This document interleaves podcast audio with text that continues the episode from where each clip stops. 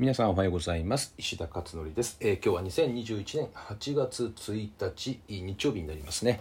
えー、8月にね入りました。あ1日ということで1日はあ毎月ですね、えー、ママカフェの受付の日というふうにしていまして、えー、今日の朝の9時にですね LINE とメルマガが配信されるんですけど LINE の方にですね、えーと、URL があ出ていますのでそちらからですね9月のママカフェですねこれは9月のママカフェのえー、受付という形で、えー、始まります、えー、まあ、よろしかったらですねぜひそちらからあの申し込みをねされてみてはいかがかなというふうに思っています。えーとでですね今日はあそうそう昨日夜 えっと31日ですよね。昨日の夜えーと、ママカフェプライム、ズームの夜版ですね、えー、毎月やっている夜のズームですけれども、えー、こちらをやりまして、子どものタイムマネジメント術ですね、えー、これの第4回目、えー、ですね、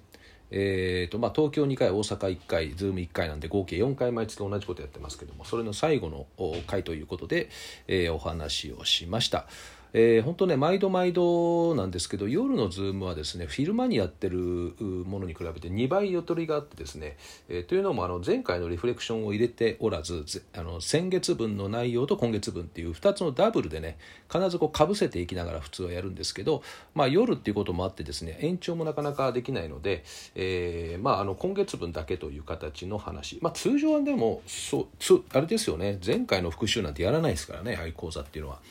えー、なのでまあ通常のスタイルでやってるってことなんですけどまあすごくだから濃いですよね。話がねいっぱいいろんな話が出てくるので、えー、質問もたくさん出てきますしね、えー、でまあこれをの Facebook の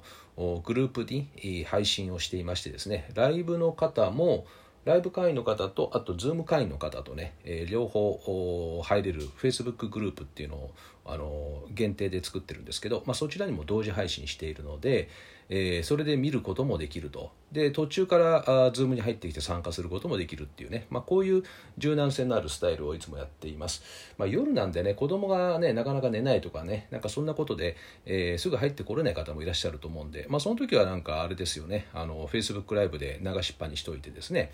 えー、で途中から Zoom に入るなんていうねこういう形もやってまして、え、結構多くの方がねいつも参加いただいてるということですね、え、でもこの子どものタイムマネジメントっていうのはね難しいんですよね本当に。だって時間の概念ないからね子供って。だけどもつけることはできるんですよねやり方があって。でこれをまあ夏休みのこういったね期間にどうせだったらちょっとやってみたらあのねいいじゃないですかって結構お得ですよみたいなそんな感じのね、えー、ノウハウをたくさんお伝えしたということです。で今月の8月のプライムはですね我が家の子育てガイドラインガイドラインを作るっていうことでえー、っと子供のですねあの子育てっていうそのね、えー、例えばガイドガイドラインっていうのはまあ指針っていうことなんですけどえ例えばどんな子になってもらいたいですかね？なんていう話をするとなんか優しい子になってもらいたいとかあの自分らしく生きてもらいたいとかいろいろこう出てきますよねふっとね、え、その時の気持ちでふっと。だけど実際そのとそれに向けた形の子育てやなんか家庭での言葉がけだったりとかアプローチっていうのをしてなかったりするっていうのは結構往々にしてありますよねそういうのってね。だから実際そのガイドラインっていうのはないんですよねほとんどねもうその時その時の、えー、場当たり的な対応っていうのが実はね結構多いんですよねでそうすると子どもの状態にね振り回されちゃうっていうことが結構あって、えー、子どもの状態を受け入れながらそれをですね上手にこう子どものいい方向へと導いてあげるのがいいんだけどもそのいい方向に導くっていうのはガイドラインっていうんですよね。だからそのおこのマニュアルじゃないのでガイドラインっていうのは。この通りきちきちとやって子供をこのように育てましょうっていう話ではないのでガイドラインっていうのは本当指針なんですよね。だからブレないようにしていく。ブレてもまた元に戻れるようにしていくっていうのがガイドラインっていうんですね。でこれはね各もうお一人お一人全部違うんですよ。ね、それはそうですよね。だってこういう子になってもらいたいっていうのはみんな違うじゃないですか。微妙にね。なのでそれをですねこの8月に、え、ちょっとワークショップ的にやろうかなと思ってますけど全員ねそれなりのガイドラインができるようにしてしまうと。作ってしまうというね、え、これはもう初の試みですね。私はもう33年間教育やってますけど初めて、え、これはね実施する内容なんですけどね、えこれを8月に、え大阪あと東京とあと Zoom ですかね、まあ、もちろん全部全て Zoom でつないでいるので Zoom 参加でほとんどの方はねいらっしゃいますけど、えー、それをやりますということですね。あとまあ収録動画もあってねオンライン会員っていうのもあるので、えー、その収録動画で、えー、まああの学ぶっていうこともありますけどできればですねあの参加した方がいいですね、えー、アクティブラーニングって言ってグループディスカッションありますよね。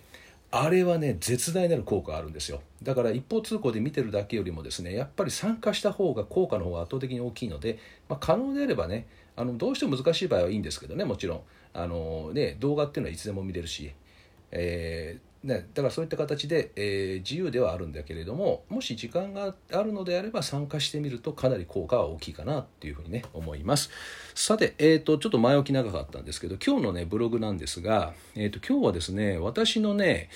えーと、1日のルーチンワークですね毎日どんなふうにやってんのっていう実はこれ結構ね質問があってなんかあちこちで聞かれるんですよ。石田先生1日どうやって過ごされてんですかっていう話で。なのでちょっと一度ですねブログにまとめとこうかなと思って、えー、え今回書いてみましたまずね睡眠時間はね7から8時間とってるんですねただまあ実質6から7ぐらいですね。というのも人間ってね、えー、なんか目覚めてるらしいですね。あの寝てる間に覚醒しちゃってる。でこれ全部あの私もオーラリングっていうね睡眠計測器があってそれを指輪型のをつけてるんで全部出てるんですけどね、まあ、だからそうすると実質的には6から7時間っていうような大体それぐらいな感じですかね。あとね毎日やってることとしてはこの音声配信ですよね。これとあとボイシーとこの2本を毎日必ずやってると。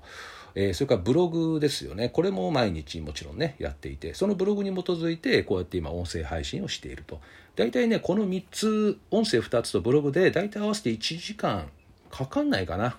うん、ぐらいの大体ことを毎日ルーチンでやっています。あとはね、えっと、執筆関係で言うと連載を月に5本抱えてるので、まあ、それのなんか原稿書いてるか下書きをするかみたいなことで大体1日あたり1から2時間ぐらいは使ってるかな時間として、まあ、今日もね東洋経済の最後下あの仕上げを今日やりますけど、えー、まあ、そんな感じですかね執筆はあと本を書くこともあるんでね本も結構年間あたり、えー、34冊出してるんで、まあ、その部分もあったりしますね。あと、ズームですね。これはね、えー、っと、月に60本以上やってるので、まあ、平均して1日2本。で、1本あたりだいたい30分から150分、2時間半の大体どれかですよね。で、なので、これはまあ2本くらい入っていますかね。あと、ウォーキング。これはまあほぼほぼ毎日1時間から1時間半歩いてると、まあ、自分に1日1万歩っていうのをあの課してるので義務としてね。もう自分の義務として課してるので、えー、だから歩数が足んない時はエレベーター使わないで階段使うとかね。なんかそうやって歩数稼ぎやったりとかそんな感じでやってますかね。えー、あとね学びの部分ですね。学びインプット。これはねあの、まあ、いろんなインプットあるんですけどえーと、毎日ルーチンでやってるのは音声配信を私もね聞いています。結構ね5種類ぐらいは最低聞いてるかな。でこれはウォーキング中に聞いてるのであえてそのための時間は取っていないと。あと本はですねまあ1日あたり1冊読む1冊か半冊半分くらいっていうぐらいな感じぐらいですかね。これも。でもね書籍ってかなりコスコスパがいいんですよね。安いじゃないですか。ねそれですごい内容書いてあるんですよ実はね。えー、で Kindle でその場でパッと買って読んじゃうのもあるしあとまああの Amazon でその紙の本をねバンバンバンバンあの買ってね読むっていうこともあるかな。以前はねあの書店に行ってね立ち読みでね30分で1冊ぐらいパンって読むなんてことやってましたけどね、えー、今そんな時間もないので、えーね、そういうことやってませんけど。今ももちろんねちゃんとお金払ってねたくさん買ってこうね、えーまあ、出版業界に貢献してるってことをやってますね。それからメールですかね、メール対応、これも、これはですね、大体1日2、300件ぐらい対応してるんですけど、うん、まあ、隙間時間でほとんどやってるので、あえてこのための時間は取ってないかな、これは。だから別に分散化されてるので、2、300あったところでそんなに大変って感じではないかなと思います。なので、これがまあ大体のルーチンっていう感じですかね。あとは空いてる時間に、まあ、月ごとにいろいろプライムやってたりとか経営者会やってたりとかあの講演会頼まれるね、えー、PTA の講演会の資料とか、まあ、こういったものを作ったりあと打ち合わせを当てやったりですねこういったのが、まあ、パラパラ入ってくるという感じですか、えーまあ、このね1年以上大体こんな感じですねほぼ毎日がで随分と慣れてきて2020年以前はですねほとんど外出してたんで全く違うスタイルでしたよねこれとはね。だってズームなんかもほとんどやってなかったしね、えー、月にだから23本ぐらいしかやってないですからね、えー、全く違うというスタイルです。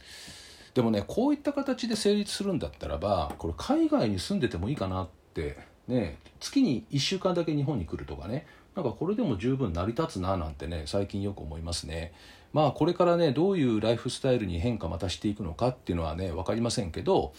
えーまあ、ハイブリッド型になるかもしれないですね以前とね今回のねなので、えー、とりあえずはですね今こんな形のライフスタイルを進めているということです。えー、まああんまり参考にならないですけどねこの話聞いてもねただ結構あの聞かれることが多いので一度今回ですねあのお話ししとこうかなと思って今回はあのブログに書いてみました。